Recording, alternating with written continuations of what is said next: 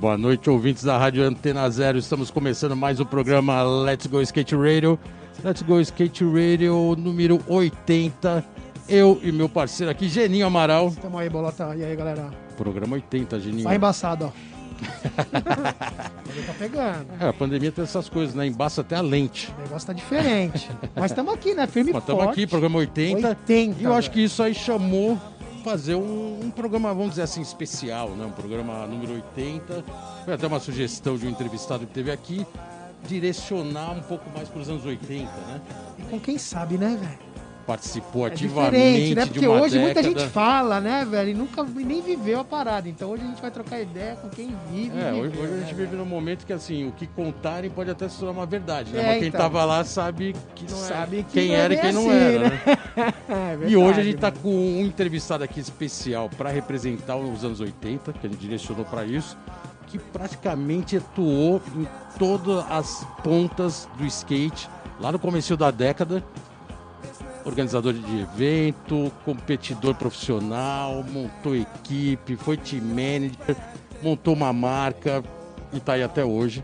Vocês vão saber quem são, que a gente pode até anunciar aqui agora, né? Por favor, né? Por favor. Ah, peraí, o cara que me influenciou muito também, uma foto aí, ó. do biplente, mano. Biplente. De cima do carro da polícia, velho. É, baratinha, tá né? Porra, que foda. Galera, hoje, Anuncia, né? vamos anunciar. Hoje a gente tá aqui com a honra de ter entrevista com Márcio Tanabe. Márcio Tanabe!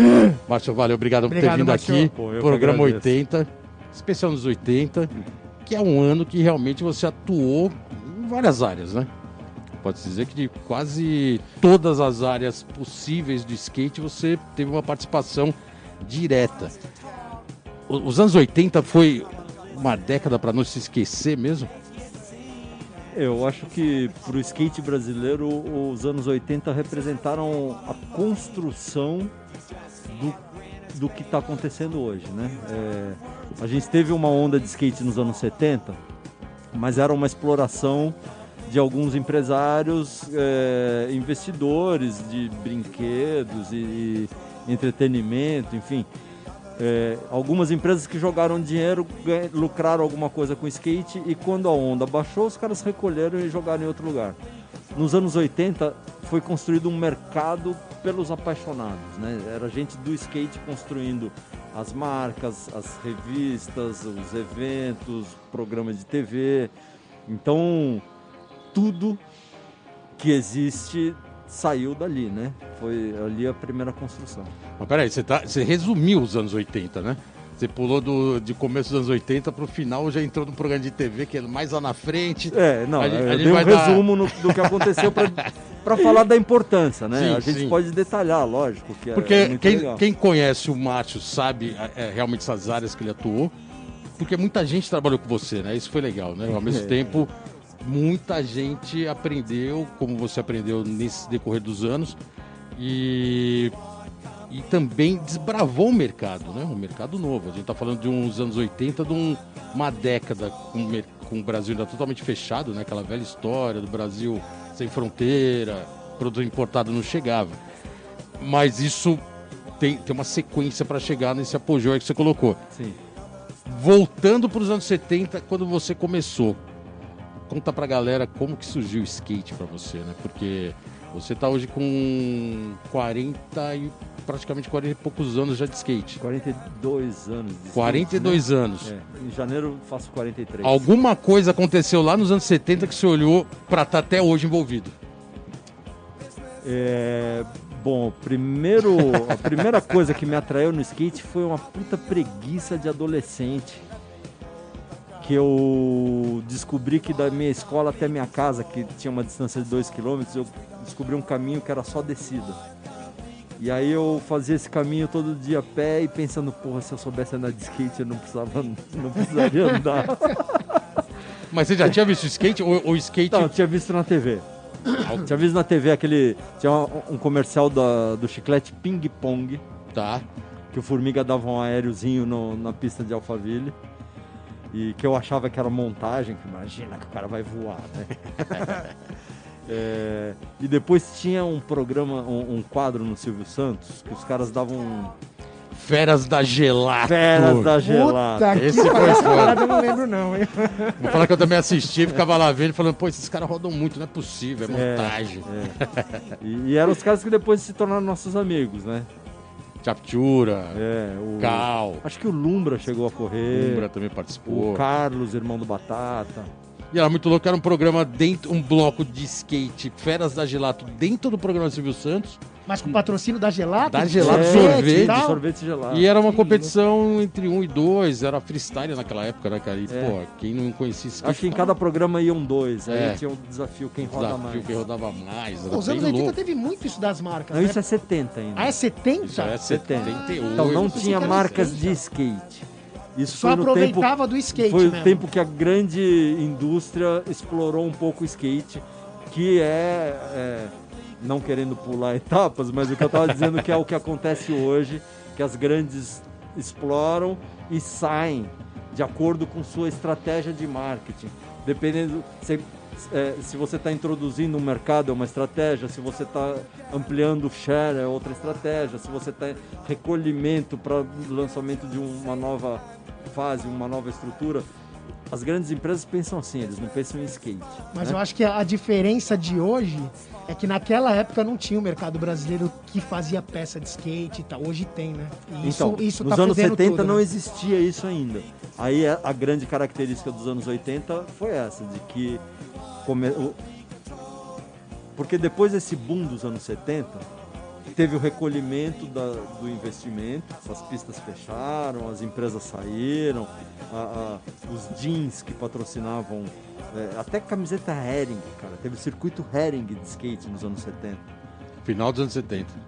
E então eram empresas de fora do. Assim, não existia, na, na verdade, não dá para dizer de fora. É, não existia um núcleo de skate, né? Então eram grandes empresas que investiam em, em entretenimento para jovem. Era isso.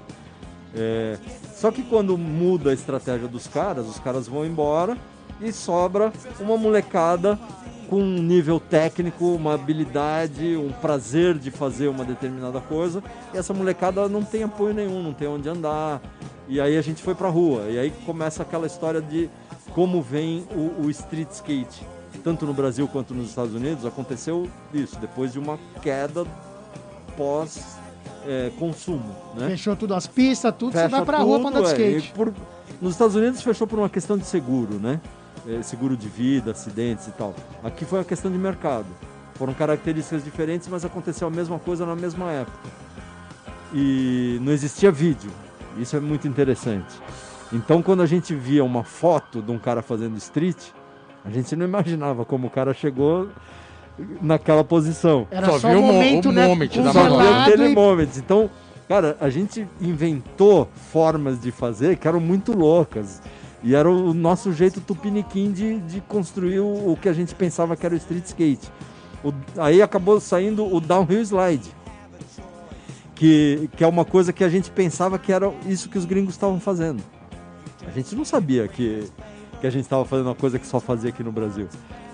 E, o... e na verdade, essa foi a... isso que você está colocando de fechamento, desaquecimento do skate que estava tecnicamente bombando, porque estava uma moda né, em volta.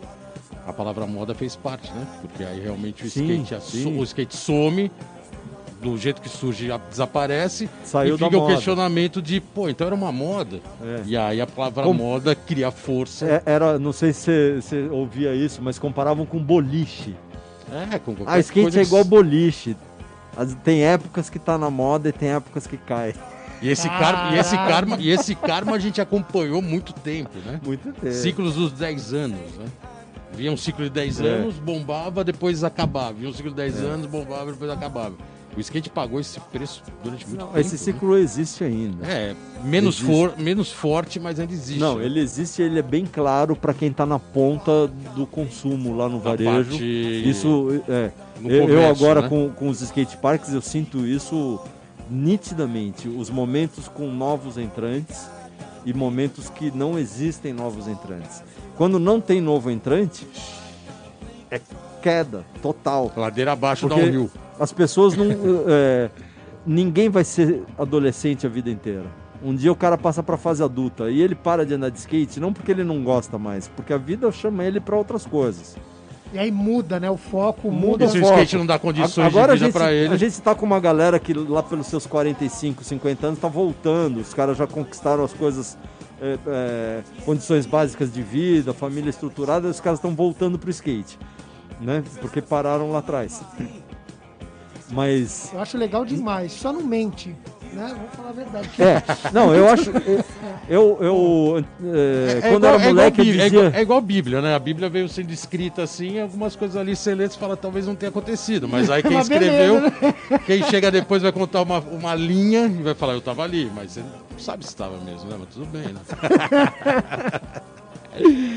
aquela, aquela meio pra, pra pegar pesado. Mas o no- nisso que você tá colocando, eu queria até puxar um pouco, porque você falou agora do street, mas você foi um cara que foi direto pro vertical, né? É, eu sou Você virou um cara de eu transição. sou o, o- o típico Queria- menino de queria- apartamento. Cria do. da- Um dia o moleque veio me zoar quando. eu- Ah, você deve ser daqueles que jogavam é, bolinha de gude no carpete. É verdade, eu jogava mesmo. com as bolinhas coloridas. Meu pai nunca ia deixar eu andar de skate na rua, velho. E aí, o que, que eu tinha de condição? Pagar o ingresso pra ir andar numa franete da vida. Então era pista. Era dropar, a franete começava assim, você já puf, tinha o, o, do canyon ali, uma, uma barriga, né? Não precisava dropar de tail nem nada. E já ia pro paredão. Era o drop como se fosse o drop de slalom, né? Aí acertou a batida no, no quarter, já entrava direto no bowl. E aí, era cimento isso? Bump, é, Tudo cimento. Cimento, cimento azul, a pista era toda azulada. Então, e, e- eu eh, era filho de comerciante, meu pai bem sucedido, tinha dinheiro pra ir lá todo dia.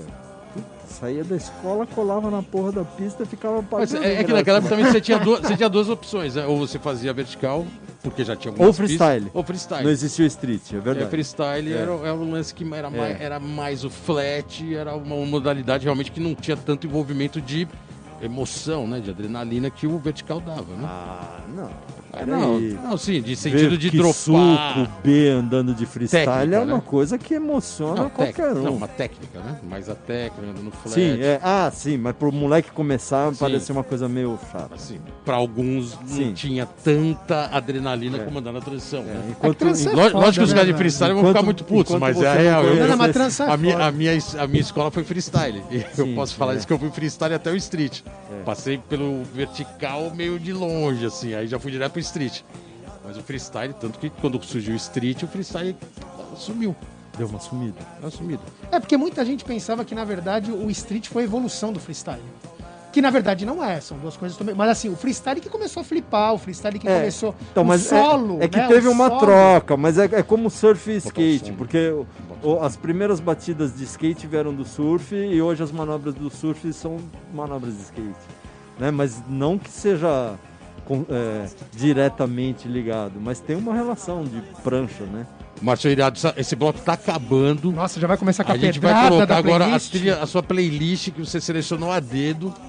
Totalmente voltada para os anos 80, mas a primeira música é realmente uma banda que marcou e marca até hoje. Você pode É, até eu tentei anunciar. não ser óbvio, mas não tem jeito, né? cara? Se é pra falar dos anos 80, tem que ser isso aí, né? Todo mundo viveu isso. Eu acho que o Devil é realmente o, o- o que marcou a construção de toda essa história, né? Exatamente. Então a gente vai com. E, e Gut, é, Feeling é, é uma música que me marcou bastante, porque começa com um instrumental bacana.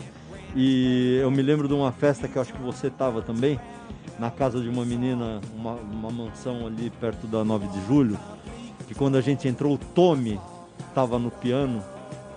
E quando ele viu a galera do skate, a gente entrou de penetra, né? A gente adorava chegar nas festas sem ser convidado. o, o divertido era entrar de penetra. É, e a gente ficava conversando só entre nós mesmo, então ninguém se, se dava muito conta de que ninguém conhecia a gente. A gente chegava em 10, 12 e ficava Invadia. conversando, parecia irmão do, do- da noiva.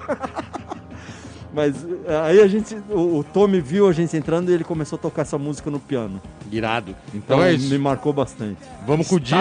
Feeling, anos 80 e a gente já volta. Skate Radio, Skate Radio, Skate Radio, Skate Radio. É isso aí, galera. Estamos de volta aqui no programa Let's Go Skate Radio. 80, 80, especial anos, Anos 80. 80. Estamos na área, né? Estamos chegando aí no número de dois anos de programa no ar. Caralho, que da hora, né? Um Quem pouco de diria, hein? interrupção por causa da pandemia, mas assim, firme Ah, e tamo forte aqui, ali, tamo aqui, trocando colocando ideia. o programa no ar, levando informação para os ouvintes, Que tem muita que ser, música, né? Tem que entretenimento. E hoje aqui, programa 80, Márcio Tanabe, Márcio Tanabe na 80, área. Eu tô aqui representando- escutar, mano. Eu tô Representando os anos 80. Márcio, tem um lance, cara, que, é, que eu acho que tem que ser colocado agora, porque tem, tem a história de você ser skatista profissional, só que muito rápido, no começo dos anos 80, você já se envolveu. assim, a- a- eu vou ser bem sincero, a gente que era moleque e andava junto e ao mesmo tempo era patrocinado até pelas mesmas marcas, você já tinha um, um- um tino comercial. E aí, algumas marcas você já encabeçava ali de estar coordenando. Lightning Bolt, você já estava ali meio coordenando, parecia um team manager. É, logo no começo da década também organizou campeonato. Esse tino comercial é, e, e é assim, de empreendedor vem da onde? Você acha que isso veio do skate? Ou isso Não. você acha que você já tinha esse, essa visão Eu- empreendedora eu acho que isso do tem uma influência do do, do meu pai, muito forte, dos negócios dele. Meu pai é, é um cara que. Foi um cara, né? Ele já faleceu. Mas ele foi um cara que estudou pouco, mas um japa trabalhador pra caralho e que fez muito dinheiro com alguns negócios que eu vi ele fazendo. E com criatividade, indo pra cima e tal. Ele era um cara de muita iniciativa. E eu acho que eu herdei essa iniciativa. Agora, eu tenho a impressão de que a entrada no mercado de skate, tem impressão não, eu observo isso, eu, eu tenho com clareza isso, que o Jorge Cuji era o cara que tinha contatos e visão. Eu tinha impulso, eu, eu- eu tinha, eu ia pra cima. Por exemplo, Lightning Bolt, quem entrou primeiro no Lightning Bolt foi o Cuji, lembra disso? O Kuji também como roller, né? Quando, é, quando ele andava de patins. Andava de patins. Ele entrou- Patins com oito rodas. Com oito rodas, isso. ele entrou, ele arrumou um patrocínio Lightning Bolt, me deu a dica, falou o nome do cara, deu o endereço e aí a gente foi. Você foi comigo. Sim. Eu, meu troféuzinho de primeiro lugar do Wave, do Wave Champ, né, lá no Wave Park. E aí a gente chegou lá. Então era uma coisa, é, no meu entendimento é isso. O Kuji tinha essa visão, ele tinha esse entendimento, ele tinha os contatos. Mas quando ele tocava a bola pra mim, eu chutava pro gol. E aí eu fui pra cima e virei team manager da equipe. É, eu acho que uma Team coisa manager numa época que o nome nem existia, Nem né? nem existia. existia. Existia o, o É. termo team manager. É. né? Não, então, mas acom- acabou acontecendo isso porque aí eu botei você na equipe, botei Sim. o Ari, botei o, Teco. o Teco, mais pra frente o Porquê. Acho que até o Salada correu lá, tipo, botei todos os meus amigos. na O. Hércules porco do hora, patins. que da hora. Não, o Porco entrou pela conexão do Cuj. É, sim, roller, né? Tinha que estar pela conexão do, do Kuji. Eu chamei o que, basicamente, o que foi depois a primeira equipe que eu patrocinei com a minha fábrica de tênis, quando eu comecei a Eu fábrica. coloquei isso porque na sequência você também já organizou um evento que ficou muito conhecido, que foi, melhor, ficou Entrou pra marcante, história, né? que um dos, o, o primeiro ladeira, campeonato de ladeira Murumbi era uma organização sua. Sim. E ali É. com um carro parando no meio da rua, chamando a galera, um negócio. E, e- e parando para observar hoje isso, eu fico imaginando, falando, cara, se hoje é difícil fechar uma rua, fazer um campeonato, em 82 era muito mais difícil, ninguém queria fazer. É. Até porque ninguém nem tinha esse entendimento, né? Sim, Vou sim. fazer um campeonato, vou fechar uma rua. A coisa é tão burocrática que. Nem eu tinha, você acha que eu tinha? Que style. Mas fazia, né? Não, Mas fazia. Era meio anarquista. Não, bem, mas ó, o primeiro evento mesmo, o primeiro evento mesmo foi o do Ibira, O do, da Marquise. no sábado. E, e o Ibira foi um impacto fudido. Eu era muito moleque. Eu tinha 18 já? Será? Eu tinha 17. Acho que eu tinha acabado de fazer 18. Você já tinha carro, né? Pelo menos levava a galera pra é, session, mas eu né? ganhei carro com 17. Como eu disse, meu pai era um empresário bem sucedido. eu ganhei o carro com, com- quando eu fiz 17 anos. E, e aí o João dirigia, né? Quando era pra, pra ir mais longe. O João era o único amigo da turma que tinha carteira Que tinha de habilitação. carteira. Esse carro, qual era o carro? Era o Chevette ou era a Caravan? Cara, A Caravan, né? É, A Caravan era, marca, a puta Caravan era uma bela barca, né? Cabia gente Cabia toda a galera mano. de skate e tudo. Um monte Era de um carro- skatista dentro da, da, um, um da Opala. Caravan naquela época era um carro de luxo. É como se fosse uma SUV hoje. um- Exatamente. É, Não, mas é, É, era o que era carro gigante. de ponta, Chevrolet. Cabia Era, até uma jump ramp dentro. é, era o que tinha de melhor. Que E na verdade era, era muito engraçado isso. Isso aí é, um, é, um- é um- é uma história assim meio, vamos dizer, que não deveria nem ser contada.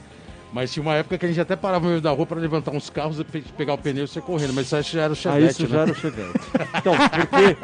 Porque aí já não tinha mais o papai do Ah, é. subsidiando.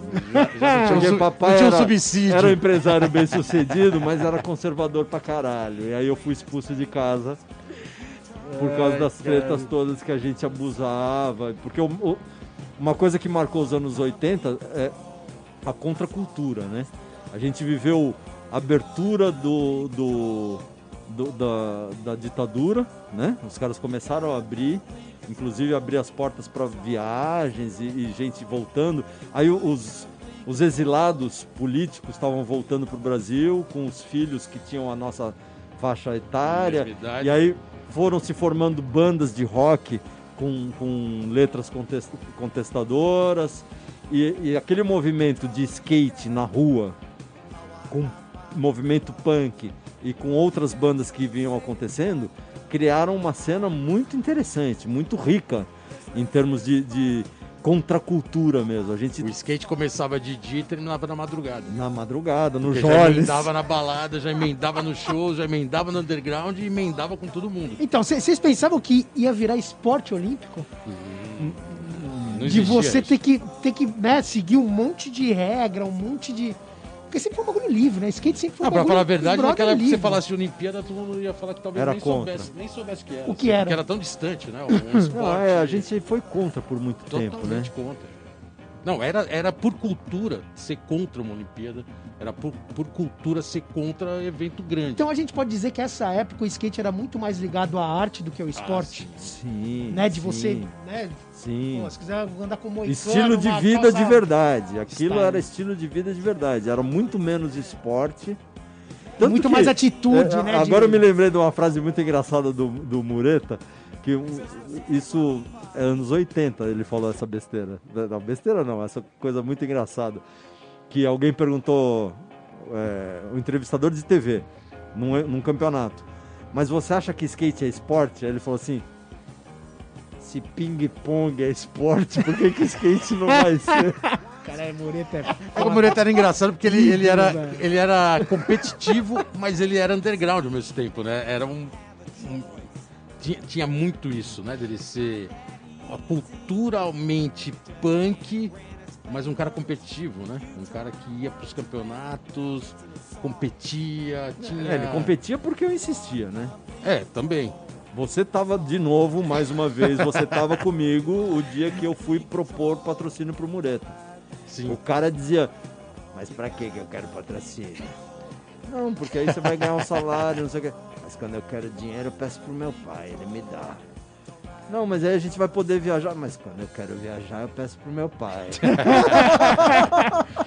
E por falar, e por né, falar em velho? Mureta em equipe, é, a gente já indo um pouco mais pra frente, senão ele vai ficar bem no começo dos anos 80, né? E a ideia é tentar pegar um pouco esse apanhado, apanhado todo dos anos 80.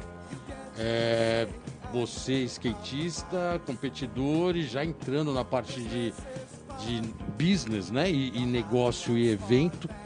Ah, e logo na sequência, isso você colocou de ser um, de ter um tino comercial pela família, você entra já na parte industrial, que já era a parte de ter produto tênis, né?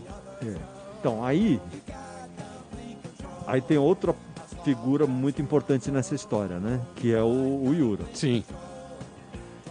quem tinha a, a capacidade técnica de desenvolvimento do produto era o Yura. Agora, só uma pergunta pra colocar junto disso. Por que tênis? Porque tênis, aí, aí entra uma jogada minha de entendimento de marketing. Porque o mercado de skate seria pequeno demais para a gente poder viver dele. E tênis o skatista usa e todo Você mundo que tem abranger. pé usa também. Não é que nem shape, né? Eu imaginava que se eu fizesse um tênis muito bom, que os skatistas aprovassem, eu ia poder vender para outras pessoas. E foi o que aconteceu. Na verdade, os primeiros tênis Mad Hats não vendiam para skatista. Vendiam para galera dos anos 80 baladeira. Porque a gente fazia os tênis é, com tinta é, fluorescente, com luz negra ele acendia, aí fazia umas estampas psicodélicas e tal. Então era muita galera da arte, da dança, do rock, do teatro. Mas a equipe mesmo da Mad Hats era só skate. Sim. Todos os investimentos. Não, é, assim, eu, eu ia dizer todos os investimentos eram só skate. A gente patrocinou bike Ah, tá. Fortemente. Os, Nos anos 80 é nos isso. anos 80, os melhores mesmo caras de 80. bike estavam na nossa equipe. É, de skate, é, é, fica chato dizer que eram os melhores porque eram nós mesmos, né? Mas meus amigos eram os melhores mesmo na época. Pô, sempre foi foda. Hats sempre foi foda a equipe, pô. Não, é. E era uma equipe de amigos, né? Na verdade. E- mas uma, uma turma que andava mesmo muito bem. É, e, mas a gente começou a patrocinar também o rock, né? O único disco das Mercenárias teve patrocínio da minha fábrica. Hats.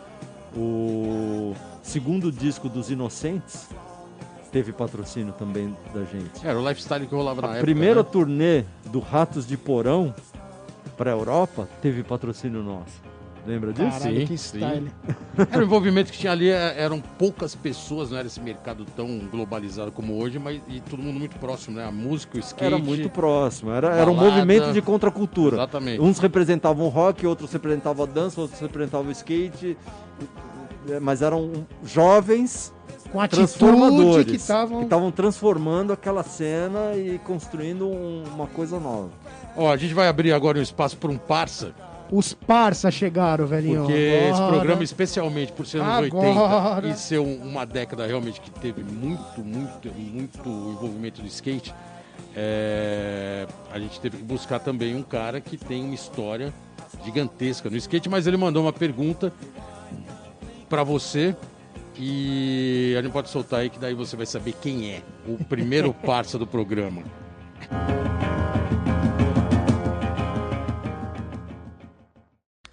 Márcio Tanabe, um dos grandes visionários do skate. Nos cruzamos várias vezes em eventos que você editou na época da Mad Wrestling. Não, não foram poucos, não. Muito campeonato, não, meu velho.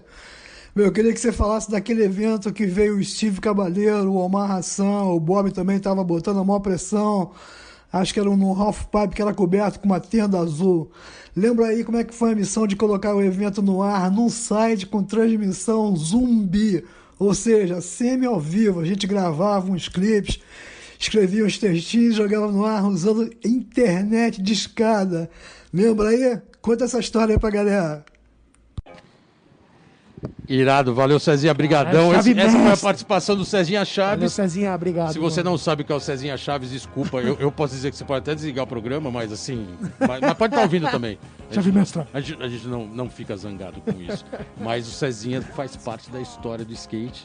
Mais do que todos aqui, até porque ele é o mais idoso de todos, é o mais velho, no bom sentido. E mandou a pergunta desse campeonato. Sabe que Internet de Internet de escada, escada. mano. E ele é um que cara da televisão, né? o, o- nos anos 80 eu fiz um evento chamado Momento Angular, lembra com o JB? Que era JB. na Livraria Cultura lá na Avenida Paulista, quando a Livraria Cultura era aquela pequenininha. Aí tinha um, um espaço de eventos lá em cima, que era também um bar e tal. Sim. E aí a gente fez várias palestras. E eu sempre me orgulhei de dizer que fiz o primeiro campeonato de, de street skate dos anos 80, eu montei a primeira equipe, o primeiro contrato com salário em dinheiro foi o, o contrato do Porquê na Mad Hats, e, também foi coisa que eu fiz. E primeiro campeonato ao vivo pela TV foi eu que fiz, blá, blá. Mas o dia que o, o Cezinha foi dar a palestra, foi muito louco que eu descobri que eu fiz a primeira vez nos anos 80, mas a primeira vez da história no Brasil foi o Cezinha que fez. Tudo que eu fiz nos anos 80 ele já tinha feito nos anos 70. Irado, né? E esse evento que ele está falando aconteceu, na verdade, em outubro de 2000, foi bem depois. Mas o, o- o que é interessante essa história é que eu e o Cezinha nos unimos para fazer uma coisa que ninguém tinha feito. Porque a internet estava chegando, era por, por internet de escada, cara, Discada. linha telefônica. E a gente já queria fazer streaming. Visionário. Tem, tem foto dele operando os computadores no, embaixo da tenda azul do campeonato. Pô, na hora que entrou três pessoas, travou tudo. Mas a gente estava lá brincando. entendeu? Depois, é, em 2007, 2008, a gente já fez com muito mais tecnologia, com, com- streaming já e tal. Mas é uma coisa que eu sempre brinquei. Inclusive, eu fiz uma faculdade depois de velho, que o meu TCC era streaming de vídeo. E o Cezinha, monstro, né? na- nas imagens de vindo de televisão, um cara que também foi pioneiro, né? no- nos- na O- tela. O Cezinha, além de ser pioneiro, ele foi hum, por muitas vezes o meu mentor.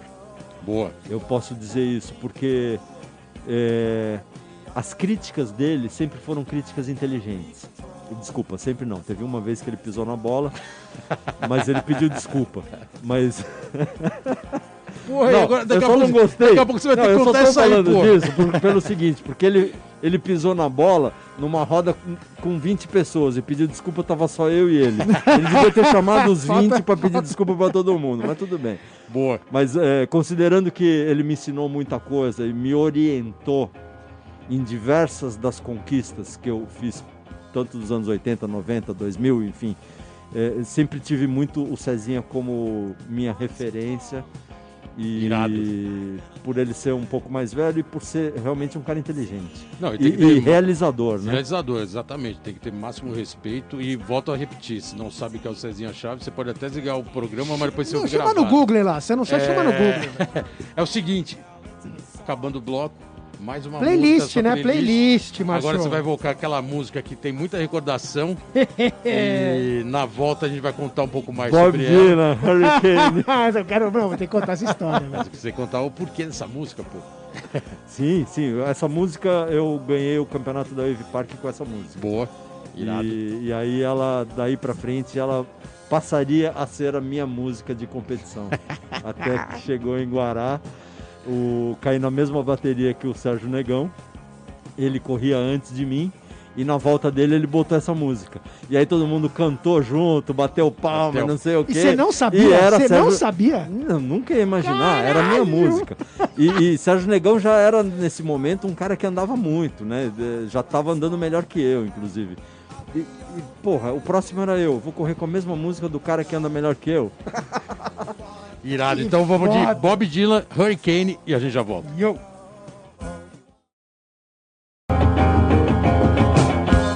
É isso aí, galera. Estamos de volta aqui no programa Let's Go Skate Radio. 80, né, velhinho? Número 80, 80. Caminhando para aí. dois anos de trabalho ininterruptos. Aí, aquela ideia forte do skate, né? Tamo- Muita ideia. E hoje aqui entrevistando Márcio Tanabe História. Skate puro, né? Muita, Muito envolvimento, né? Muita realização no Muito skate. layback, muita raspação de eixo. muito- muitos laybacks, né? Que é a marca registrada, pode-se dizer. E a gente colocou aqui, você colocou a música do Hurricane que remeteu a um evento que era Guará, que Guará te- teve uma importância fundamental, né? Na, na continuação e no crescimento do skate dos anos 80. É, você estava lá desde a inauguração, né? Do Bowl, muito antes, um pouco antes, né? De ter o ci- circuito anual do Campeonato Brasileiro. É, você consegue colocar a importância que foi Guará? Além da sua pessoal, né? Porque você tem envolvimento pessoal em Guará, né? É, meu- eu tenho dois filhos, as mães dos meus dois filhos são de Guará. São de Guará. Que style. Então, além do, do lado pessoal, tem a história do skate que nos anos 80 Guará praticamente manteve viva a história do skate. Então, é, os eventos de Guará coincidiram com um movimento que a gente fez aqui de mercado, né?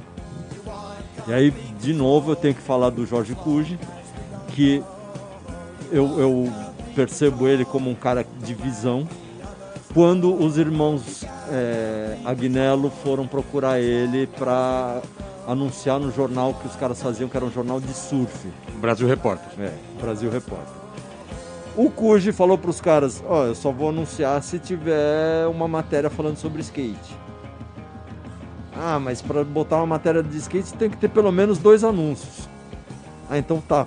Procura o Márcio Tanabe lá na, na Mad Hats, na Vila Madalena. E se ele, se ele anunciar, você vai botar a matéria. Aí o cara foi, no mesmo dia, pegou o carro foi lá. E o Cujo já me ligou na hora. Ó, é o seguinte, é isso. Né? Mas não tinha celular, como é que ele ligou? Não tinha celular Tinha ali. telefone fixo, né? Ah, o caralho? fixo, é verdade.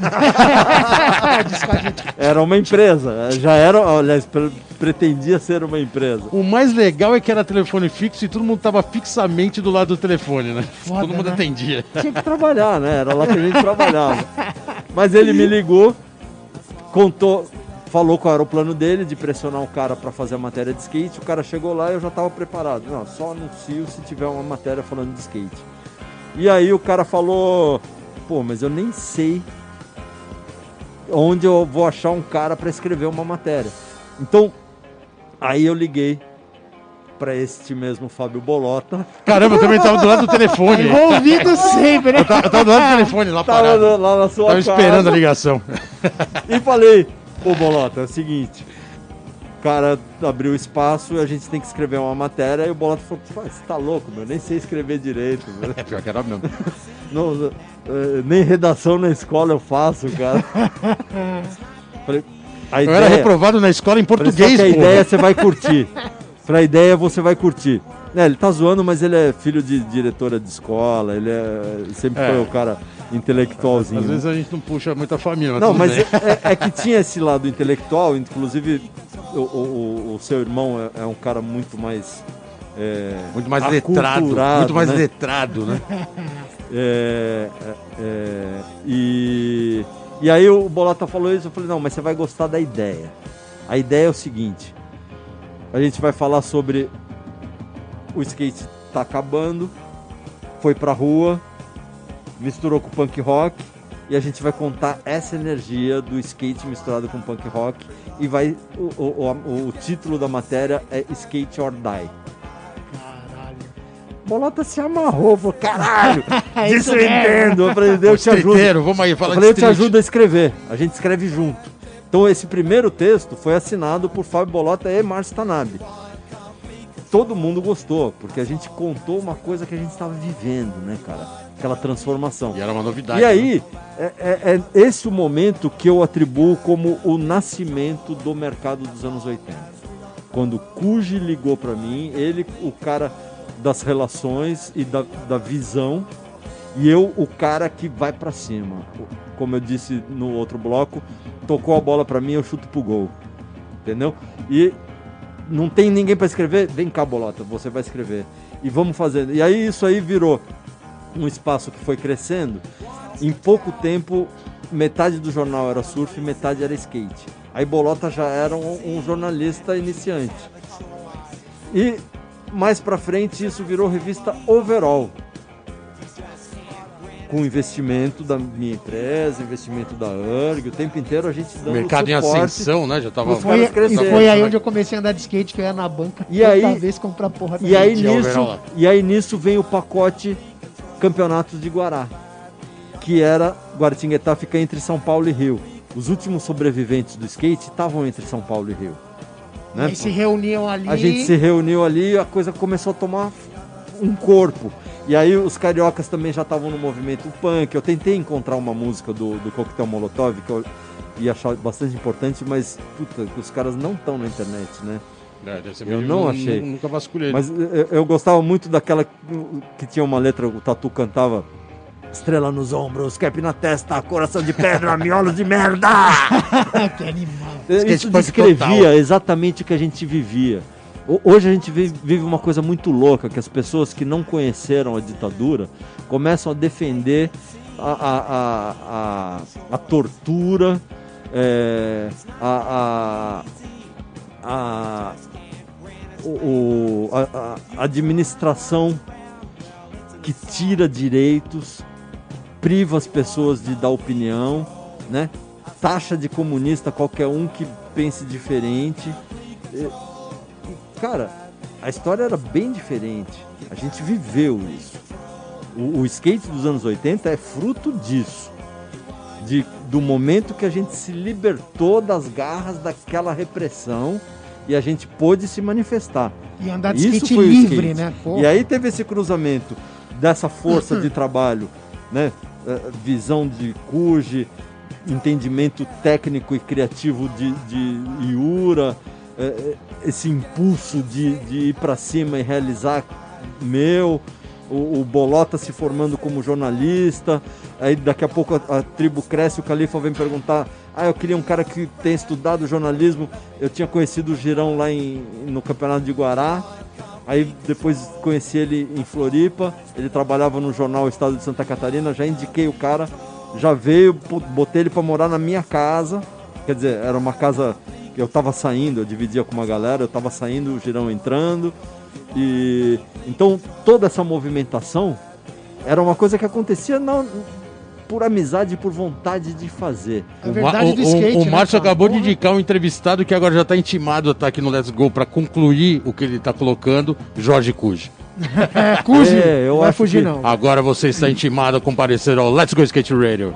Sim, eu não consigo falar de, de anos 80 sem, sem falar de tudo isso que muitas vezes teve um, o, o chute pro gol dado por mim, mas com a semente plantada pelo Cuji, entendeu? Ou pela bola tocada no meu pé. Quando ele via que eu tinha uma condição, ele tocava a bola e eu ia para cima. Então, eu acho que essa construção de união é outra marca importante dos anos 80. E que fez dar certo, né? A gente foi veio os campeonatos de Guará, a gente patrocinou os campeonatos de Guará. Isso que era o grande E barato. os campeonatos de Guará era sempre Bow e Banks? Era sempre nos dois ou não? Sempre bowl, Bowl e freestyle. E freestyle. Ah. Depois veio o Banks. O Banks veio depois, né? A construção do Banks Banks Banks. veio bem depois. depois. Tá, tá. E Banks não é muito da minha escola de skate, É velho. mais o Bow mesmo, o Bowl. redondão. E isso que você colocou de o Banks, não, o Banks não é sua escola, mas a escola de Guará também é, colocou vários é, valores, né? Que é o Caquinho, que você patrocinou, que hoje pode-se dizer que é uma lenda do skate, né? Porque ele gerou, ícone, né? gerou, gerou uma, gerações. uma gerações de Família pessoal, mais né? skate, o Família Gui, Caquinho, né? O Gui, É o, foda. E o Vi hoje como profissional, né? De o parque. Vi, né? aí. Bem louco isso. E naquela época ele era uma criança andando em Guará, um, um local de Guará, uma criança, né? Andava pra Andava caralho. muito. né? E, e eu descobri o Caquinho sem ver ele andando, né? Eu- não sei se o Bacaro pôs isso no Vida Sobre Rodas, porque eu não assisti o filme. As pessoas falam, como você não assistiu? Eu já vivi a história. Depois eu fiquei duas É, horas e engra- meia contando pro é cara. isso. Aí eu Eu preciso assistir vou, vou ainda. ver o filme, caralho. Sei lá, mas bom, se ele não pôs no filme, o- eu tava na piscina do clube de Guará e eu vi uma criança com a vozinha Uma vozinha, né? com aquele sotaque né, do interior, falando pro, pro outro como que dava Indier. Aí ele falou que tinha que subir, jogar, pegar, blá, blá, blá. E eu fiquei ouvindo, falei, nossa, esse pirralho, ele descreve o Indier direitinho, né? Aí eu olhei pra trás, um nenê bochechudo, assim. falei, caralho. Ô moleque, você sabe da Indier ou você só sabe falar? Lógico que eu sei. Ó, de tarde eu vou querer ver você andando, hein? Se você der Indier mesmo do jeito que você fala, eu vou te dar um patrocínio. e aí de tarde, pô, o moleque dava uns puta Indier style. Não, já. revelação total. E era um Guará, né? neném, cara. Guará bombando forte.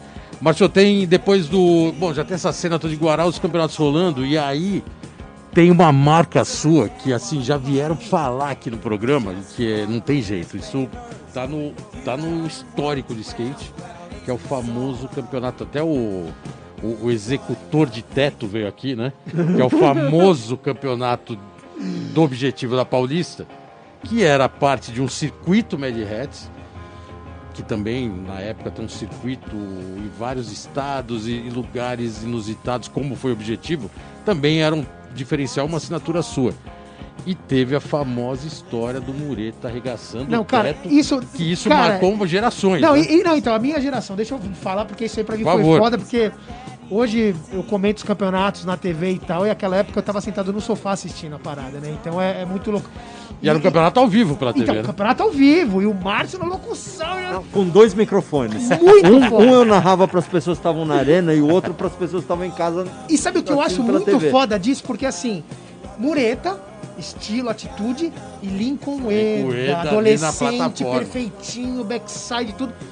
Mureta desencana, me dá quatro aéreos e me quebra o teto, velho. E marcou uma geração Não, tipo, até um bagulho hoje. que você fala. Eu olhava e falava, meu, eu quero dar aéreo. Eu olhava aquilo e falava, eu preciso dar aéreo. É, isso tem uma história muito louca, né? E a Paulista lotada, né? Parou a Paulista lotada. Cara, porque toda skate vez era- que eu passo naquela, Não, mais naquele legal. lugar, eu olho pro Era teto, proibido andar de skate em São Paulo. cara. Ah, era aquela época, É. então? Época do Sr. Jânio Quadros. Sim, mas eu, obviamente, fiz. Primeiro, em agosto, durante a proibição, eu fiz o campeonato na Ladeira da Morte, com transmissão ao vivo pela TV Cultura. Lotado de negro. Época Só de que- Fernandinho Batman? Na época de Fernandinho Batman já. Só que a gente conseguiu autorização para fazer o evento, porque a Nancy, vocês lembram da Nancy? Pô, nasci braço direito, né, pô? Meu braço direito, o, o Girão costumava dizer que era o Márcio de saia. Porque a Nancy é minha metade. De- Tudo que eu fiz de evento, tudo que eu desenvolvi, tal, é metade eu, metade a Nancy. Não tem. Ninguém fez mais do que o outro, a gente fez junto. E. é, e aí, o que, que eu tava falando? Por que, que eu falei da Nancy? Porque você tava do falando do, campeonato. do campeonato que foi na época do auge do- da proibição E do Jânio Quadros Ah, meio sim, da, a Nancy, meio da a. Nancy era professora de educação física na universidade, na USEC, na época. E ela entrou na prefeitura pedindo a rua para fazer um evento com atividades esportivas. Professora universitária de educação física. Os caras deram, emitiram a guia, paguei as taxas e comecei a divulgar. Na semana do evento me ligaram da prefeitura. Não, a gente não sabia que era skate e tal. Mas, pô, não pode ser lá porque mora um juiz nessa rua, ele é amigo do presidente do CET. Ah, essa é a história da Ladeira da barará. Morte. É, e caralho. porque fumaram maconha na- na- no muro da casa dele na hora que a mulher dele tava chegando e os caras estavam com o skate na mão e tal. E aí o cara queria proibir. Só que eu já tinha pago, pago as taxas. Então já era, né? Aí os caras da prefeitura disseram, só que é o seguinte, se você fizer, o- se você não aceitar outra rua, eu posso te dar até a Rua da Consolação. Mas se você não tirar da, da, da Rua Varginha, vai ser a última vez. Eu falei, Beleza. é, beleza, eu vou fazer o E o último. bagulho explodiu, né? Explodiu. O Explodiu, o, né? o downhill Bombou. do auge, né? E aí no dia seguinte sai na Folha de São Paulo, Jânio reforça a proibição de skate nas ruas de São Paulo. graças, ao, graças ao campeonato da Ladeira da Irado. Morte. Aí então eu consegui uma parceria com a TV Gazeta e a gente montou o Half Pipe dentro do prédio da Gazeta. Nossa, cara, cada A vez que eu 15 passo naquilo metros ali, da Avenida velho, Paulista, usando as arquibancadas da São Silvestre. Então o bagulho lotou em plena Avenida Paulista. E o Jânio não podia falar nada porque terreno particular. Não, e explodiu na TV exatamente. também, todo mundo assistiu, o de bagulho novo. arrebentou. De novo ao vivo. Eu, molequinho lá, O e falava, Mureta "Caralho, veio aqui velho." pessoalmente e contou a história, né? Não, foi foda, Como ele foda. estourou o teto, né? Não, porque todo mundo fala assim, o skate tem uma parada muito foda. Pode ser que você ganhe o campeonato, mas você não vai ser lembrado. E esse campeonato, o Eda ganhou, andou bem. Mas quem é lembrado Ninguém é o. Mureta que Se bateu marcar, não lembra nem que o Eda correu. Agora, É, então, que era uma moleque, era uma poucas criança. pessoas se lembram que naquele, até aquele dia o, o Mureta estava dois anos e meio invicto. Sem perder. nem street nem vert. Pouca gente se lembra também que o ano de 89, quando o. 89? Que o É. Ficou em quarto. Não, o 89 foi o ano seguinte, que foi quando o, o- teve o UBS oficial. O, o nosso circuito brasileiro aconteceu antes do circuito brasileiro oficial. E o nosso aconteceu Rio de Janeiro, Porto Alegre e São Paulo. E o, o oficial aconteceu só em São Paulo. É, mas o, o Mureta correu as etapas de street, ganhou todas que correu. Caralho, agora eu Ele lembro, da ganhava sua, eu lembro da sua locução. O Eda está desbancando o cara que. Agora que eu tô lembrando. Porque você ele estava invicto há isso, dois que anos e meio. E aí, pô, eu era amigo do cara, patrocinador dele, andava de skate com ele. E falei no microfone, na emoção, vendo o Mureta tinha errado duas voltas. E o Eda tinha acertado. E aí, na emoção, eu soltei Lincoln Ueda, sem dúvida alguma, é o mais novo campeão brasileiro de skate. Mureta do outro lado da plataforma olhou pra minha cara e falou: Você tá louco? Não acabei. Aí eu puta, me senti meio mal, assim, falei, realmente, o cara não acabou. Aí ele, foi lá. dropou, E aí começou a voar, voar. Não, a gente voar, perguntou pra ele voar. aqui porque eu lembro, Márcio, que ele fez o seguinte: ele começou a voar e teve um aéreo que ele bateu a roda, ele podia parar. Ele dava um aéreo e batia de segurar. Não, ele bombou mais. Cara, e a porrada, se você A ideia era assistir hoje. tudo. É, então. A ideia foi quebrar tudo. destruir. é. Foda, Não, eu achei uma puta atitude Foda, fantástica. foda. História do, caralho. skate, cara. Irado, é, a gente vai fechar esse bloco. Esse bloco tá sendo especial, cada bloco tá sendo especial, né? Acho que uma hora e meia de programa já não é mais, duas também acho que também tá estourando. Mas vamos, história, vamos a, é, muita história. Agora vamos colocar então a terceira música escolhida a dedo que você separou A pra playlist, galera. A playlist. E Frank Zappa. Pô, Esse é o Zappa. momento que a galera profissional da Wave Park tava começando a surfar. E aí os caras trouxeram o Frank Zappa pra nossa roda. Que é, né, o, o Frank Zappa veio pela galera do surf. Sim. E aí, puta, fumaça pra caralho. Frank Zappa, delírio Zappa total. e skateboard. A gente nem tinha noção, a gente estava nesse, nesse momento andando pra caralho, fazendo altas manobras, inovando, inventando. Mas todo mundo chapado. Então vamos lá, galera. Vamos de Frank Zappa. Zappa com Camarillo Brillo. E a gente já volta. É isso aí, galera. Estamos de volta aqui no programa Let's Go Skate Radio. 80, né, velhinho? 80, especial máscara anos do 80, caralho. com representante aqui dos anos 80, Márcio Tanabe Tanabe, na muita história. E já que, já que os blocos estão um pouquinho mais longos, Cara, é muita ideia, né, velho? vamos chamar o próximo parça, Chama o passo. que também é uma surpresa. Então, a gente pode colocar mais um parça aí para mandar uma pergunta para o entrevistado de hoje. Chama os passos. O perguntar para o Márcio Tanabe, nosso amigo? É, são muitas histórias, muita coisa vivida, muita coisa que a gente ouviu também, né, dessa longa trajetória de vínculo com o skate. Mas assim, eu vou resumir numa pergunta, assim, já que não que é, que é isso, né? Dessa vez tem que ser dessa maneira. Márcio, é o nosso o campeonato Tribo Skate World Cup Skateboarding Contest, que foi o mundial de 98 no Brasil. Fala para nós ali dessa construção, o que que, como é que foi, o que desafio que você abraçou. Tivemos o apoio do Bob, da World Cup e ali o suporte ali da equipe da tribo. Por favor, fala aí para nós como é que foi isso para você essa experiência. Isso aí, Sérgio Girão, Girão. participando do programa. Skate puro. Sérgio Girão também que teve aqui uma história importante em São Paulo, né? Um imigrante do, de- do sul. É brincadeira, hein?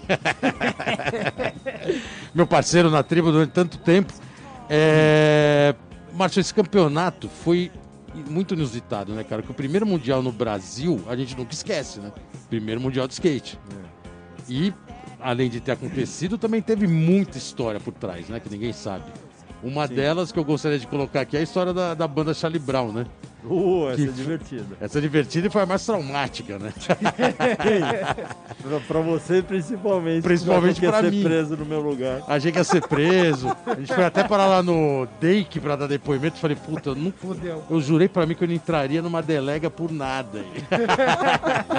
e lá tava eu indo por causa da história de um campeonato de skate. É, mas foi um campeonato inédito e, cara, na boa, foi totalmente é, marcante na história de skate. Primeiro mundial no Brasil. É. Então. Ibira, é, né? Ibira, né? Ibira. Ibirapuera. É, a gente já falou aí que eu tenho essa característica mesmo, é da minha personalidade, de ir pra cima, né? Então, quando a fábrica de tênis quebrou, no, no- no- na época do Collor de Mello, né, logo depois do Collor de Mello, eu fiquei sem emprego, aí teve aquela situação de eu acabar entrando na tribo como um, um prestador de serviços, que teria um resultado de porcentagem de todo o crescimento da empresa. Acabei virando, tendo status de sócio depois de um, um ano e meio de trabalho. Mas eu trazia já da indústria aquela coisa do, de fazer eventos para divulgar os produtos, o, o tênis, né? E a Nancy vinha com a coisa técnica de organização desportiva e eu sempre com um entendimento de mercado. Então sempre casando isso e, e a gente vendeu muito tênis fazendo campeonato pelo Brasil todo, né? É, eu tinha um sócio que cuidava da parte industrial e financeira e eu e a Nancy ficávamos viajando o, Brasil todo fazendo campeonato. É, e aí quando eu estava na tribo eu falei vou fazer isso como agência mesmo. Então a gente fez alguns, algumas brincadeiras é, do primeiro internacional, que foi aquele que veio o Omar Hassan em 95, que teve também o, o show do Charlie Brown, mas o Charlie Brown quando ainda tocava aquele som mais thrash metal, É, né? mais cover, né? Também, muito cover. É, e, e mais trash, né? É, mais porrada, é, né? ba- barulhão mesmo. E, e aí, mas sempre com a ideia de fazer alguma coisa internacional, porque eu o, o- o- a, a minha fábrica quebrou com a entrada do Collor de Mello em muito em função da abertura de mercado. Essa abertura de mercado me mostrou que existiam outras possibilidades, né? É, é, o pensamento chinês é se existe crise, existe oportunidade. É, então a gente tem que começar a fazer, mostrar as nossas estrelas, os nossos skatistas para o mundo todo. E, e aí eu, eu voltei a estruturar o circuito brasileiro profissional, né? Que eu, eu dirigi ele no- nos anos 80 eu fiz pela fábrica, depois no ano seguinte eu acabei sendo diretor de eventos da UBS. Comecei como oposição, mas acabei me tornando diretor porque algumas fragilidades ameaçaram a quebra do circuito, né? Eu não sei se você lembra, o Vidmansky desistiu de, de, de patrocinar Sim. e tal. E aí eu entrei nesse, nesse momento dizendo, não, não vamos cancelar porra nenhuma. A gente não tem patrocínio, vamos fazer sem dinheiro. Poucas pessoas sabem que todo mundo que trabalhou naquele campeonato da Stones, é, aquele campeonato não teve patrocínio. E todo mundo que trabalhou, trabalhou de graça. Mesário, locutor, juiz, todo mundo. E isso foi uma cobrança minha. Eu falei, eu vou assumir como diretor de eventos e eu intimo cada um de vocês a trabalhar de graça. E a gente fez a porra do evento. E o circuito continuou e foi até o final, e aí eu continuei como o diretor. Bom, nos anos 90, eu, o, o Girão foi eleito presidente da UBS de novo, em 96, e eu diretor de eventos mais uma vez. Em 96 ainda cheguei a fazer aquela história com a ESPN, que foi o Fera Brasil. Foi a primeira experiência para trazerem os X Games Nossa, eu depois. xinguei tanto. Eu fiquei em quinto nesse campeonato aí. Eu xinguei tanto. Esse mano. campeonato foi bem inusitado também. É, mas foi um evento muito interessante, apesar do frio, né? As pessoas me xingaram muito porque estava fazendo frio, mas eu não sei se alguém entendeu que eu não tenho controle sobre a temperatura do planeta. Previsão mas, do mas tempo. naquela por época acho que a, a- a criançada não entendia e achava que a- o frio era culpa minha. E, e aí é, eu com essa, essa movimentação, a ESPN fazendo experiências para X Games, junto com a tribo a gente já tinha feito o primeiro internacional, estruturando o circuito profissional com transmissão pela TV a cabo, que estava entrando no Brasil a TV a cabo, eles precisavam de conteúdo. Eu tive esse entendimento rápido, botei meu terninho, fui para o Rio de Janeiro negociar, né? Uma puta polêmica se devo ir de terno e gravata ou não. E, tal. e, e conclusão foi positivo porque eu, eu consegui abrir algumas portas porque eu estava ali com a minha fantasia e de, de terno e gravata, né, como executivo de responsável e tal. É, já tinha usado essa estratégia quando eu fiz o evento da, da fábrica com a Ma- Madeirite, né? Eu ia nas reuniões sempre de terno e gravata e tal. As pessoas acreditam mais. Até e ouvir. gravata e bermuda. É, mas aí depois que, depois que o cara começou a escutar a minha conversa, o- inclusive o diretor, o Marcelo Machado, que era o diretor. Não, não, não foi ele, foi o Roberto Machado, que era o vice-diretor da TV Gazeta. Ele falou uma coisa engraçada quando a gente fez aquele campeonato da Paulista. Falou, pô, o primeiro dia você veio na reunião de terno e gravata. Na outra reunião você já não tava de gravata. Na outra, você tava com uma calça rasgada na bunda e com silver tape tampando o buraco. Eu falei, ah é? O blazer não cobria? Eu pensava que o blazer, o blazer cobria. Aí depois você já não usava mais sapato. Hoje, Falta um dia pro evento, não dá pra cancelar mais. Você entrou na minha sala sem bater na porta, de bermuda e chinelo, cara. Skatista, é mano. louco, hein? Skatista. Então, enfim. Você bota a gravatinha, você abre a porta, aí depois você troca a ideia, o cara vai até, até achar engraçado você andar de chinelo. entendeu? Ó, eu, que- eu queria aproveitar agora. é, Colocar mais um parça. Parça tão, Porque mano, emenda- a porque- 300. Porque velho. emenda um pouco essa história de evento, aí você já conclui até com outros eventos importantes que você fez. É o próximo parça que vai fazer essa pergunta. Que É um parça parceiro, né? Também já teve aqui no Let's Go Skate Radio. Opa! Então vamos colocar mais essa surpresa aí pro programa especial número 80. hein? Fala galera do Let's Go Skate Radio, Sandro Testinha da ONG Social Skate na área. Pô, entrevistado de peso hoje mesmo, hein? Márcio Tanabe. Pô, mano, vou fazer uma pergunta não, deixar aqui um, um comentário aí pra vocês recomentarem aí da sequência, né? Pô, conheci o Márcio aí já tem um tempo, já umas décadas já.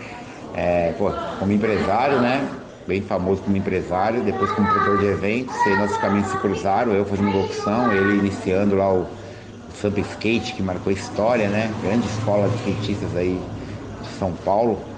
Circuito mais democrático de skate, esse sim, né? Por conta de chegar em todas as periferias, gratuito, né? Um tratamento para quem tinha 30 patrocínio e para quem não tinha nenhum. Então acho que fez história. Eu tive a honra, a honra de narrar talvez 99% do Sampa Skate. Só não pude mesmo quando eu tinha compromisso inadiável.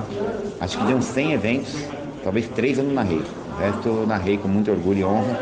E foi uma grande escola, né? Então pode falar desse período aí do Sampa Skate, que foi uma grande escola para grandes nomes do skate brasileiro que hoje brilham pelo mundo aí.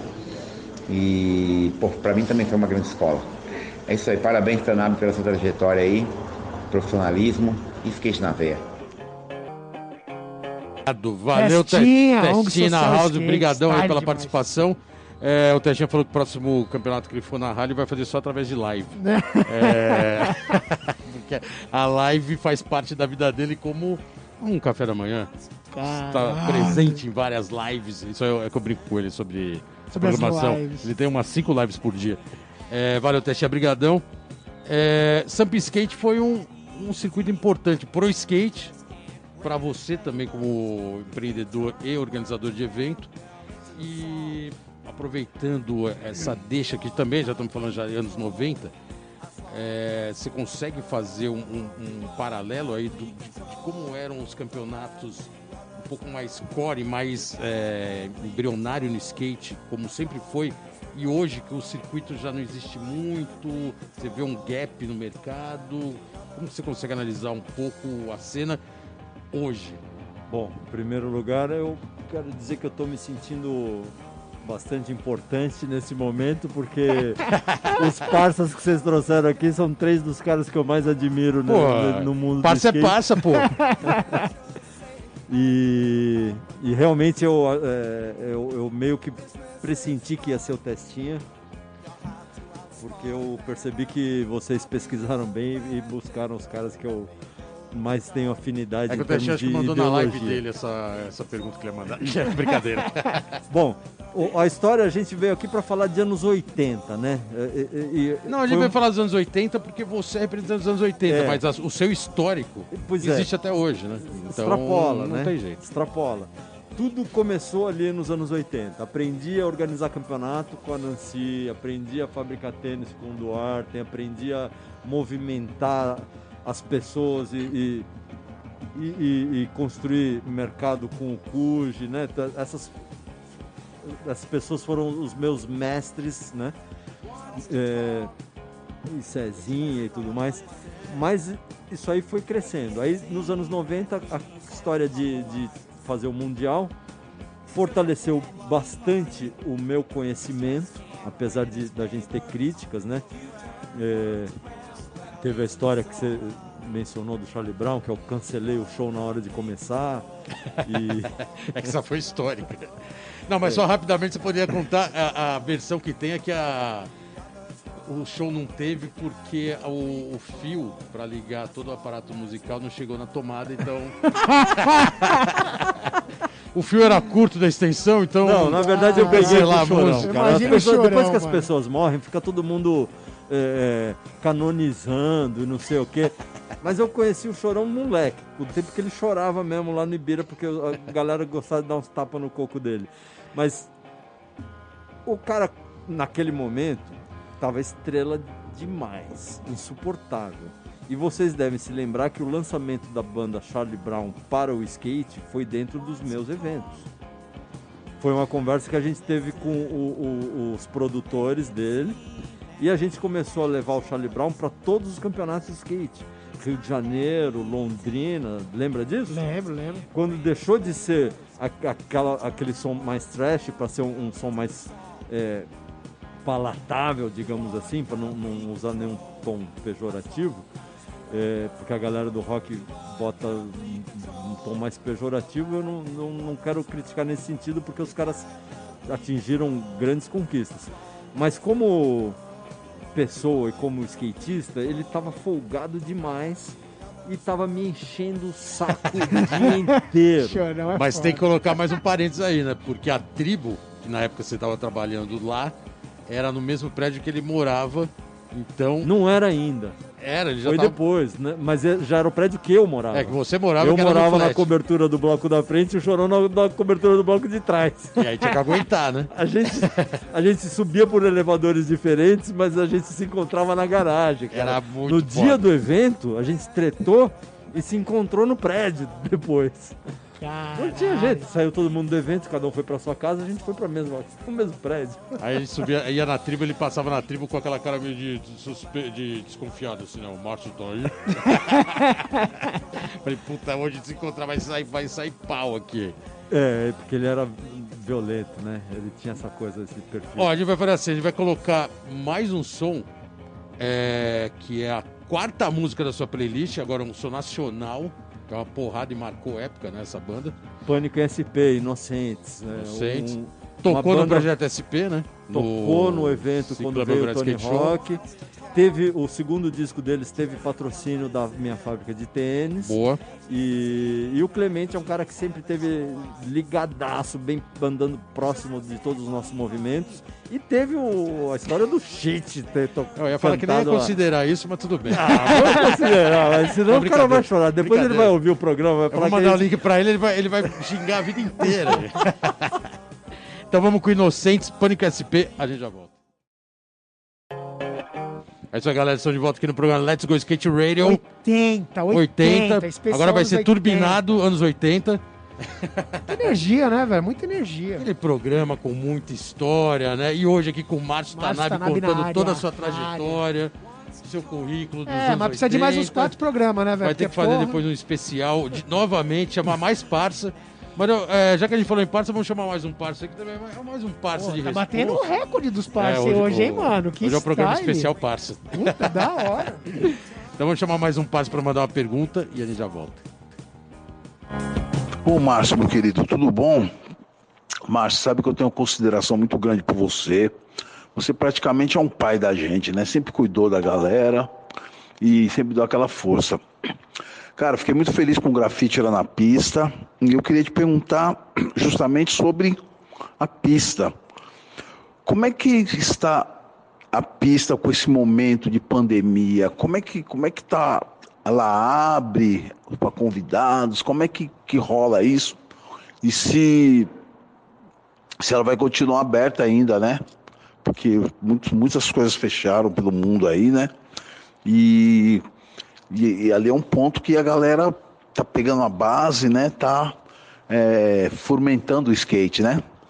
Então eu queria saber de você como é que tá a pista nessa nessa pandemia toda, tá?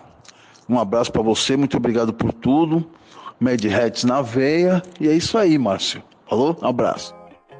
É aí, galera. Vocês acabaram de ouvir o parça Grande Antônio Tron. dos Passos Júnior. Californiano. Californiano. E vocês viram que ele tava ali meio no, acho que no Jack in the Box comendo, né? Assim, parou ali no delivery para fazer a pergunta. parou ali no, num drive-thru e fez a pergunta. É, eu acho que é legal essa questão porque, um, hoje você, pulando já todo esse capítulo de, de empreendimento dos anos, das décadas anteriores, você hoje está com duas skate parks, skate city, e no momento realmente inusitado do mundo, com pandemia, fecha-se todos, todos os comércios do mundo e a pista de skate particular tem um, também uma finalidade comercial que é estar porta, de porta aberta. Como que foi esse momento? Como, como você encarou esse momento e o que você está fazendo, como o Tro perguntou, para dar andamento na Skate Park agora? Bom, é, primeiro, é, bom, com essa entrada do Tron, eu tô vendo que vocês pesquisaram bem, né? Não são meus pais, são meus irmãos, né? Meus irmãos pretos, meus irmãos brancos, estão todos aí, caralho. Mas enfim, é, eu vou aproveitar para responder a, a do testinha, porque vem na Boa. sequência Ah, é uma coisa da outra.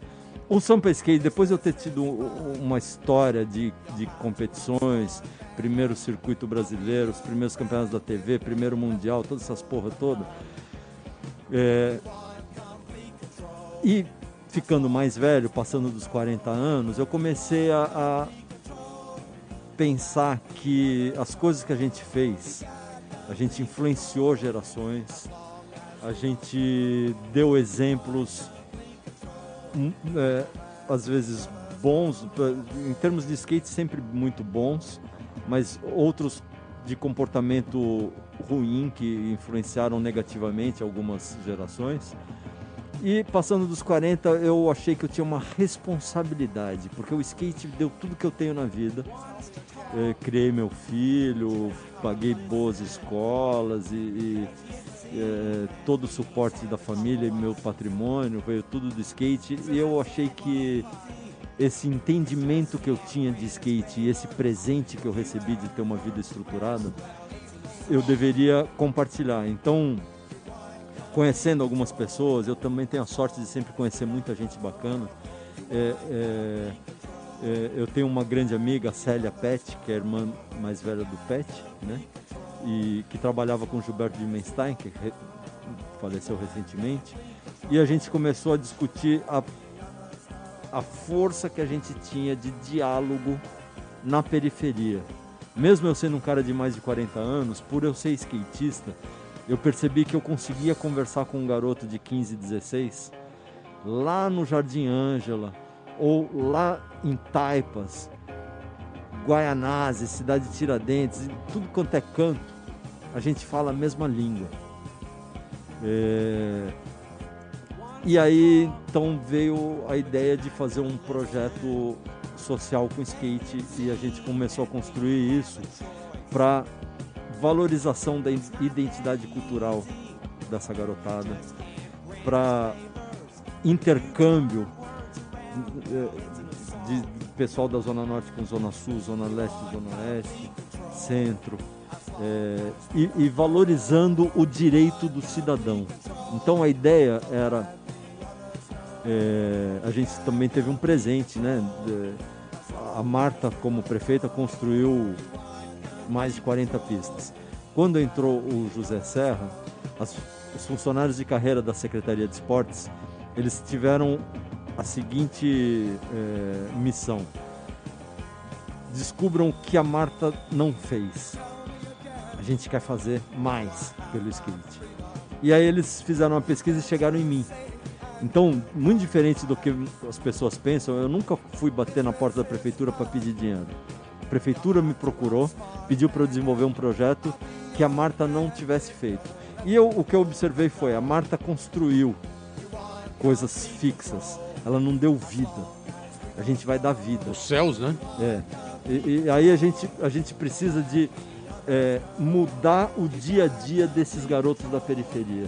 E- e- esses meninos precisam se sentir cidadãos. Eles têm que, eu quero que eles entrem num, no ginásio lá da favela onde eles moram é, e encontrem uma pista de nível de campeonato internacional com inscrição e- gratuita animal. e só anda amador. Mas eu também não dava prêmio. O, o Ed da confederação me ligou e falou: Ah, fiquei sabendo que você vai fazer um, um campeonato, um circuito com inscrição gratuita. Cara, eu preciso te avisar que a eliminatória vai durar uns três dias, porque vai ter muita gente. Falei, não, Ed, o nosso evento ele tem uma outra configuração e não tem premiação, ele só tem troféu, medalha e pontos. Ah, então não vai ter ninguém correndo. Bom, a gente chegou a ter 1.246 competidores num mesmo ano. E tratando o jovem como cidadão, dali saíram Kelvin Hoffler, Letícia Buffoni, Ivan, Monteiro, Thiago Lemos e outros grandes nomes que Pamela Rosa, é, grandes nomes. É, puta, não dá para lembrar todos, cara. Eu gostaria de falar todos, mas é, são vários desses estriteiros que estão representando o Brasil pelo mundo, são os melhores do mundo na atualidade.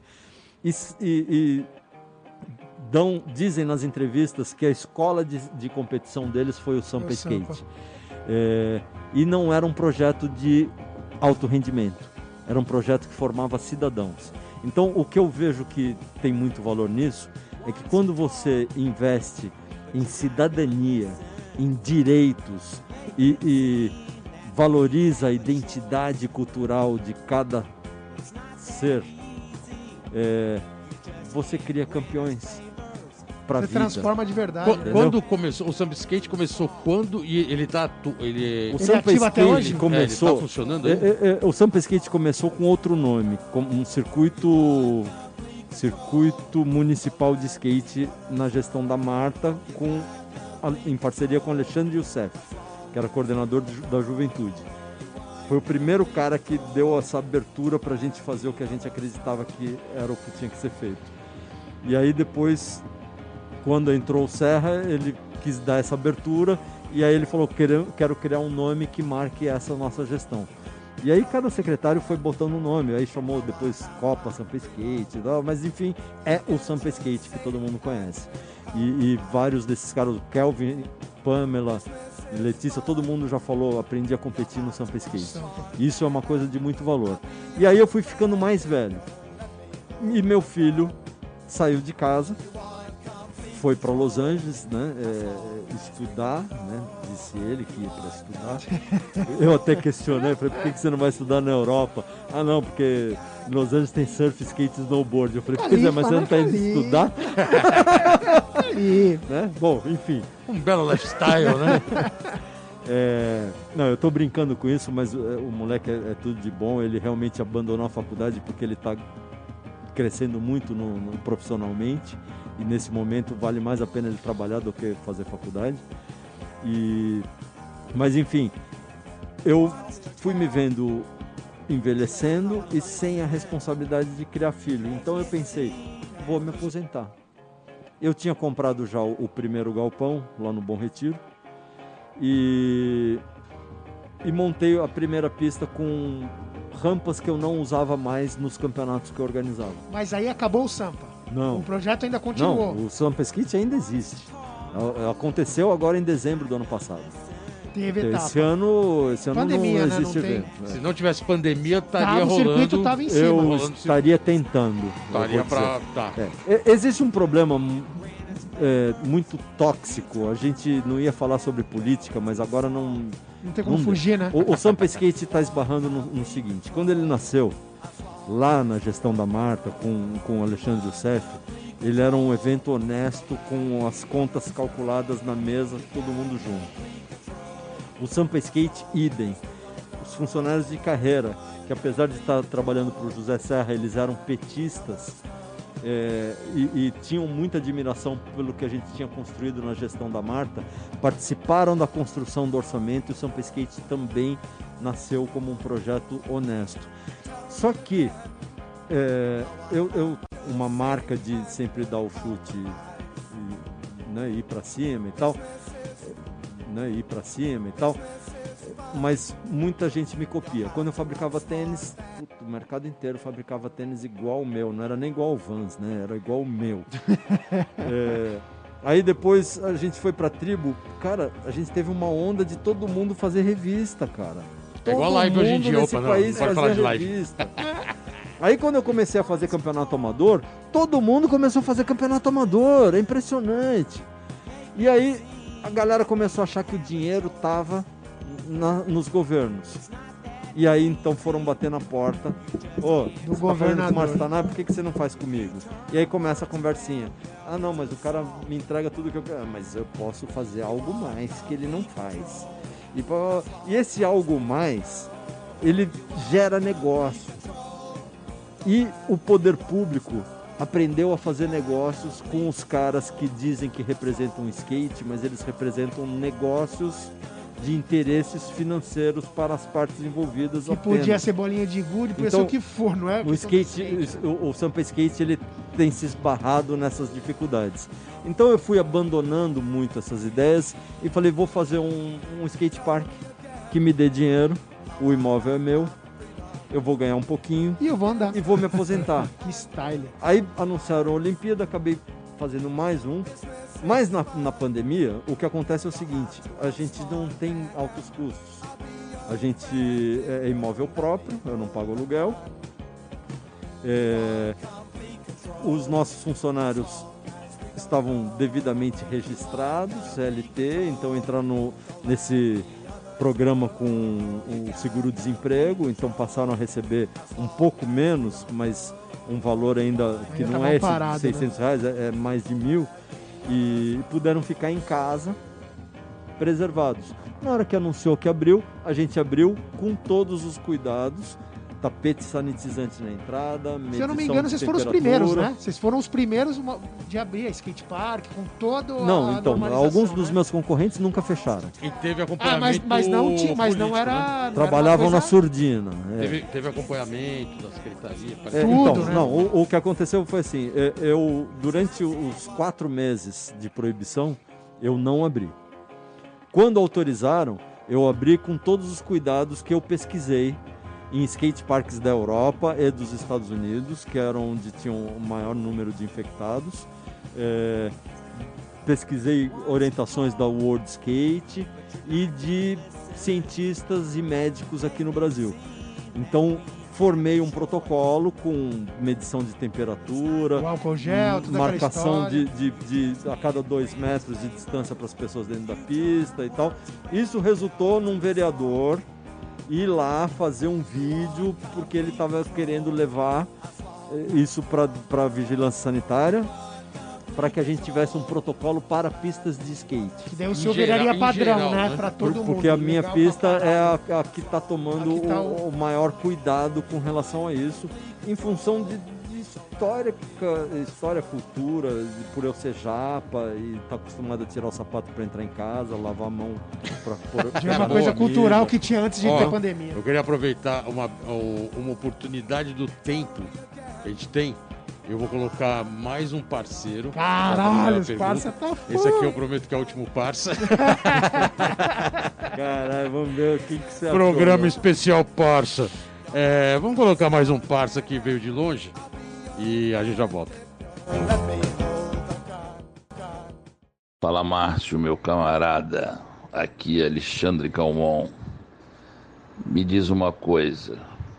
Como é que você vê essa nova idade das trevas que vivemos hoje em dia, em que o dólar se torna caro de novo e que o skatista brasileiro, praticante, amante do esporte, passa a ter pouco dinheiro e voltamos às migalhas. Qual seria a nossa solução? Um grande abraço, meu irmão. É isso aí, galera. Calmon. Esse foi Alexandre Calmon, vulgo Xandinho do Rio de Janeiro, mandando a sua pergunta Valeu, Calmon. Caraca, tava faltando o Xandinho. hein? sobre as migalhas. Vamos falar sobre as migalhas hoje do skate. Só que a gente tem, o- a gente tem migalha de tempo também, então vai ter que ser bem, É. bem fast. Bom, eu, eu- vou reduzir um pouco. Lógico que a gente está vivendo um momento difícil da política nacional, né? É, isso trava um monte de coisa, um, um desgoverno que, que não sabe para onde vai. E, mas isso já tá, tem, tem sido nos últimos anos uma coisa muito mais dos políticos pelos votos do que pela população. Mas a gente vive também uma gestão dentro do skate que me preocupa muito, que é, nos anos 80 e anos 90 a gente construiu as coisas com união, sempre. Era a pequena indústria criada pelos apaixonados do skate, que eram todos skatistas, que iam lá e sabiam que dependiam do skate para sobreviver. Então a gente junto investia, mesmo que tivesse diferença de, de ideologia ou de, de concorrência, alguma coisa, todo mundo investia junto para a coisa acontecer. E, e resolvia é, é, suas questões em diálogos e depois na prática, na rua, no comércio, tinha as suas competições, né? É, mas era existia a indústria brasileira. Quando a confederação começa nos anos 2000, vem, traz a ideia de vamos trabalhar com patrocínio de grandes empresas. Os pequenos empresários do skate se iludiram, falaram: porra, eu gastava 50 mil por ano em campeonato, não vou mais gastar esse dinheiro. Beleza, agora o Banco do Brasil banca, agora na Antártica banca. Só que essas empresas, elas não dependem do skate. Elas investem em público jovem de acordo com suas estratégias de, de share, né, de, de, de é, aumento de participação de mercado, de lançamento de produto. E eles vão sair. Se, se um, um, refrigerante patrocina o circuito esse ano, no ano que vem o outro refrigerante não vai patrocinar. Se uma telefonia patrocina, no outro ano a outra telefonia também não vai patrocinar, porque já ficou com essa cara. Então, o, o que eu venho defendendo é que o circuito brasileiro profissional deveria ser bancado pela indústria brasileira de skate, que nesse momento está quebrada, mas o circuito deveria acontecer em pistas públicas prontas de qualidade em, nas capitais dos estados e nunca cidade do interior, porque a capital é onde move o mercado, onde tem consumo e os caras do interior eles vão para a capital. O cara da capital não vai para o interior. O cara que mora em São Paulo ele não vai assistir um campeonato em, em Poá, mas o cara de Poá vem para São Paulo assistir o campeonato. Então eu defendo isso. Pistas públicas de qualidade, campeonatos por pontos, sem premiação em dinheiro. Aí eu já vi gente de, de, pensamento muito pequeno. Tá vendo? O cara só quer ganhar o dinheiro dele. Ele é organizador de campeonato. Se ele organizar, ele vai ganhar o dele. E, e a nossa premiação ele não quer dar. Né? Primeiro que essas pessoas não sabem que o primeiro circuito profissional só aconteceu porque eu, essa história que eu acabei de contar, eu cobrei que todos trabalhassem de graça. É, segundo, que não entendem que o meu projeto de campeonato, eu não, não me importo que é, alguém ganhe dinheiro vendendo campeonatos para grandes empresas. Mas se o circuito brasileiro fosse bancado pela indústria brasileira de skate e cada inscrito que a indústria puser lá dentro, com um contrato assinado, com salário de no mínimo 3 mil reais, chancelado pela CBSK, o cara só é skatista profissional se ele tem um patrocínio que paga no mínimo 3 mil reais. E a gente só vai ter esses caras no campeonato. Vamos dizer que no primeiro ano a gente tenha só 20 caras correndo no profissional. Mas, é, e quando tiver os grandes eventos, os caras não precisam fazer triagem, não precisam fazer eliminatória, eles vão e pegam os 20 melhores do ranking que já estão lá. E vão ser 20 brasileiros brasileiros que vivem no Brasil e não brasileiros que vivem na gringa, que vêm aqui visitar a mãe, e os 10 pegam a premiação toda e, e levam embora. embora. Eu estou falando desses caras que hoje são desempregados, que podem passar a ter um emprego. E se a gente pensar em 20 caras ganhando 3 mil, a gente está falando de 60 mil reais por ano, por mês, que dá 720 mil reais por ano. Isso não é retrocesso. Isso é dignidade para a categoria profissional. Dignidade, eu digo, o princípio, né? 3 mil não é nada, mas seria o primeiro passo para a busca para a da busca dignidade. Da...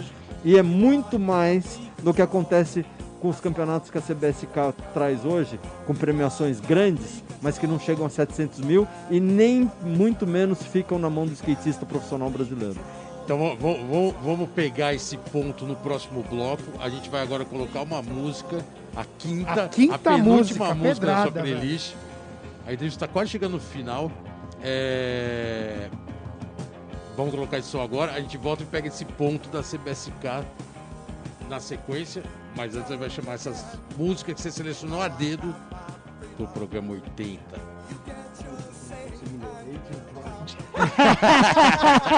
é anos 80, pô, a vista também fica cansada. Eu tô sem óculos, né? mas é Agent Orange. Então bom dia, aí gente, Orange, the Darkness, a gente já volta. Skate puro.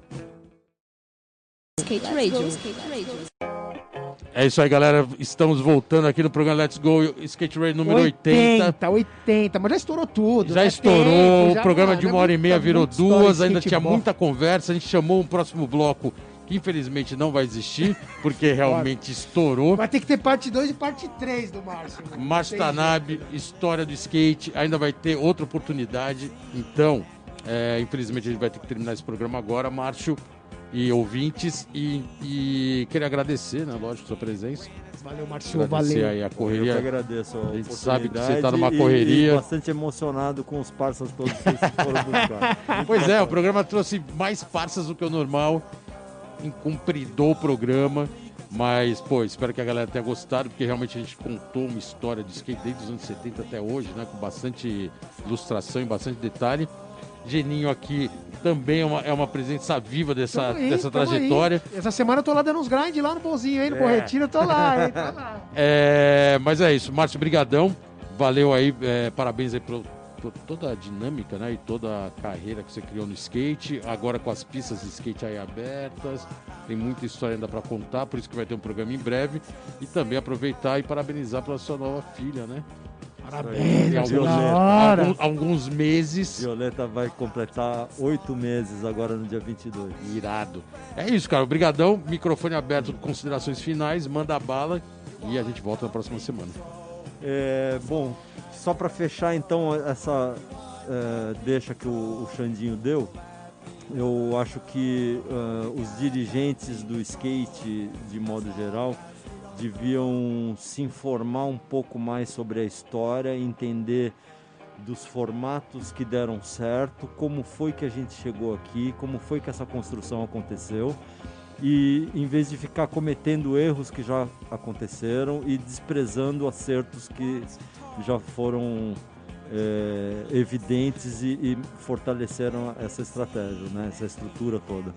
Então, se essas pessoas deixarem de ter esse pensamento brazuquinha de viver o aqui agora e achar que sabem tudo e olhar um pouco para o que foi construído, eu acho que podem aprender muito e, e manter essa história por mais tempo. É, a palavra chama respeito. E a gente vai terminando aqui esse programa Let's Go Skate Radio, 80. programa estourado. Da hora, Vindo da na hora, sequência, mais a programação aqui da Rádio Antena Zero. Agradecimento geral.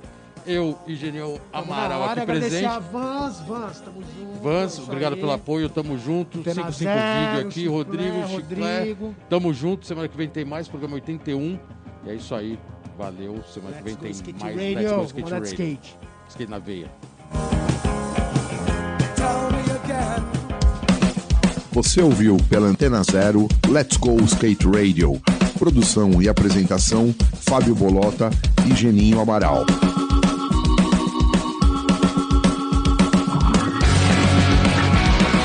Let's go skate radio, skate radio, skate radio, skate radio.